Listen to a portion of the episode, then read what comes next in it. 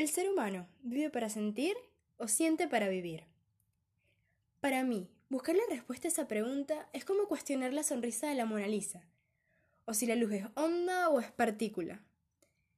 Pero lo que sí tengo muy claro es que al ser humano lo mueve el sentimiento y la emoción.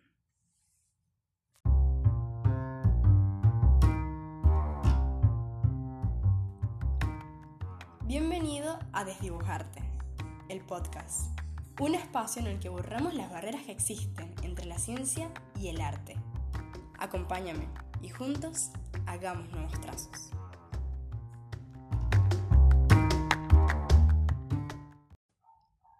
Y tuvieron que pasar muchos años y muchas preguntas para que yo pudiese llegar a esta conclusión. Tuve que preguntarme en muchas oportunidades por qué hacemos lo que hacemos, ¿Qué nos mueve a nosotros como hombres a hacer lo que hacemos?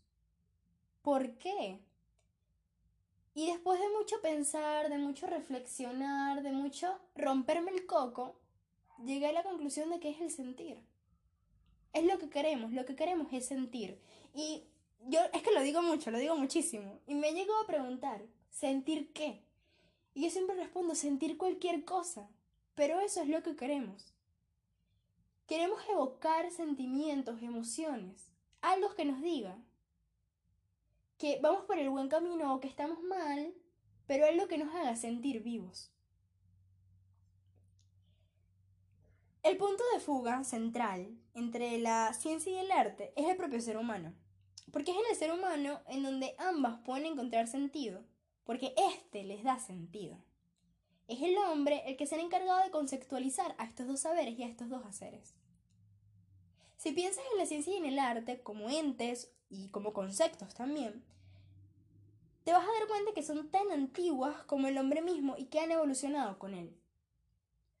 La etimología de la palabra arte, por poner un ejemplo, nos remonta al latín ars, que a su vez viene del griego techne, que significa técnica. Y en primera instancia, o hace muchísimo tiempo originalmente, se aplicaba el arte como toda la producción que era realizada por el hombre y a las disciplinas del saber hacer. Es decir, que podías decir que un artista era un cocinero, un jardinero, un constructor, un pintor, un poeta.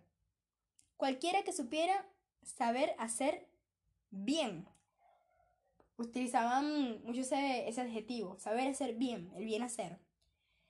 Con el tiempo, este término fue evolucionando, cambiando, y se llegó a lo estético y a lo emotivo, pero partió de la técnica. Y es así como la ciencia y el arte han navegado entre lo cualitativo y lo cuantitativo, lo subjetivo y lo práctico, lo intrínseco y lo tangible. En el episodio pasado te mencioné la obsesión que tiene el hombre por la vida, por conocerla, por entenderla y por expresarla, por presentarla. Pero hay algo que supera a una obsesión. Hay algo que es mucho más grande que una obsesión, y es una necesidad. La palabra necesidad viene del latín necesse, que significa inevitable. Y verás, es que eso es lo que pasa con las necesidades. No las puedes evitar. No puedes estar bien, entre comillas, hasta que no las satisfaces. Y coloco bien entre comillas porque bien, estar bien o estar mal es una cuestión subjetiva, va a depender mucho de la persona. Pero bueno, el punto es que decir que una persona se encuentra en necesidad de un elemento, es decir, que se encuentra en carencia de ese elemento, y que es indispensable, es vital que lo consiga para poder continuar, para poder vivir en un estado de bienestar. Creo que le imprimí suficiente dramatismo a lo que representa una necesidad. Y quiero que tengas esa idea en la cabeza. No puedes estar bien hasta que no la satisfaces. Pero ajá, ahora, ¿cuál es esta necesidad tan grande que tiene el hombre que supera incluso a su obsesión por la vida? Si me has prestado atención, posiblemente te lo estés imaginando. Es la necesidad de sentir. Y no, no vengo para nada a destruir ni a perturbar la creación de Maslow, porque de hecho yo estoy en sintonía con él, yo concuerdo con él. Y no creo que haga falta agregar el sentir a la pirámide, porque para mí está implícito. el sentir, constituye la estructura de la pirámide per se. Es la más grande de las necesidades que tiene el hombre. Es su motor y al mismo tiempo su combustible. Ya lo que le falta es que empiece a alternar entre acelerador y freno y le dé marcha a esa máquina, porque el hombre, sin duda, es una máquina. El artista y el científico son creadores que están impulsados por la curiosidad y la admiración. En el cuestionarse y en el sorprenderse, dejan una estela de la energía creativa que deriva precisamente en el proceso creativo y finalmente en el descubrimiento de algo nuevo y en la creación. Eso es lo que quiere el artista, eso es lo que quiere el científico, crear. Pero, ¿qué implicaciones tiene este proceso creativo? ¿Qué significa el proceso creativo para el artista o para el científico? El artista, cuando se encuentra inmerso en este proceso creativo, en esta ola de energía creativa, vive una experiencia que es divina, es una experiencia que es espiritual, es de conexión con su obra y con su propósito. Hablo del propósito del artista, porque la obra es meramente un medio a través del cual el artista plasma, presenta su propósito y lo puede mostrar al mundo.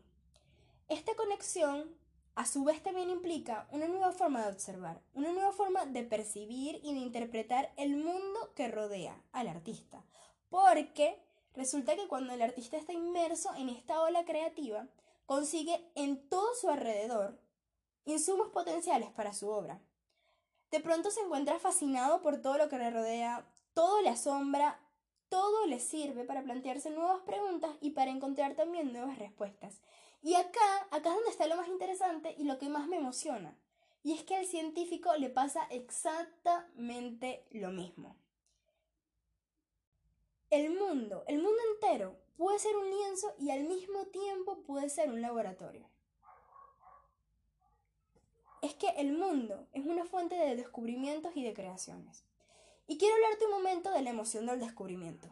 La emoción placentera asociada al acto de descubrir es que es simplemente indescriptible, es inefable. Para poder entenderla hay que sentirla, hay que vivirla y hay que gozarla. Es ese escalofrío que te recorre la espalda, que hace que abres los ojos, que te levantes, que saltas y que quieras compartirlo. Por un momento, quiero que te permitas recordar qué te ha hecho sentir de esa manera. ¿Qué descubrimiento te ha hecho exclamar ¡Ah! de emoción, de asombro. Permítete, permítete trasladarte ese momento y vas a comprender por qué Arquímedes salió corriendo desnudo por las calles de Siracusa gritando ¡Eureka, Eureka! cuando encontró la solución a un problema, pues mientras se bañaba. De esa misma forma, hay pocas cosas en este mundo que se pueden comparar al placer y la satisfacción de contemplar una obra terminada, incluso desde antes en ese momento previo a terminar la obra, en el que el corazón palpita rápido, tucu, tucu, tucu, porque ya se conoce cuál es la importancia y lo trascendental de lo que se ha logrado y de lo que se ha creado. Y este es el trazo que hemos hecho hoy, el del sentir. Desdibujamos un poco más las barreras que existen entre la ciencia y el arte al dejar el descubierto que a ambas las mueve el gozo pleno de los sentidos, el deleite intelectual y espiritual ante un nuevo descubrimiento que los impulsa a crear. Gracias por compartir este momento conmigo, espero que lo hayas disfrutado. Nos escuchamos.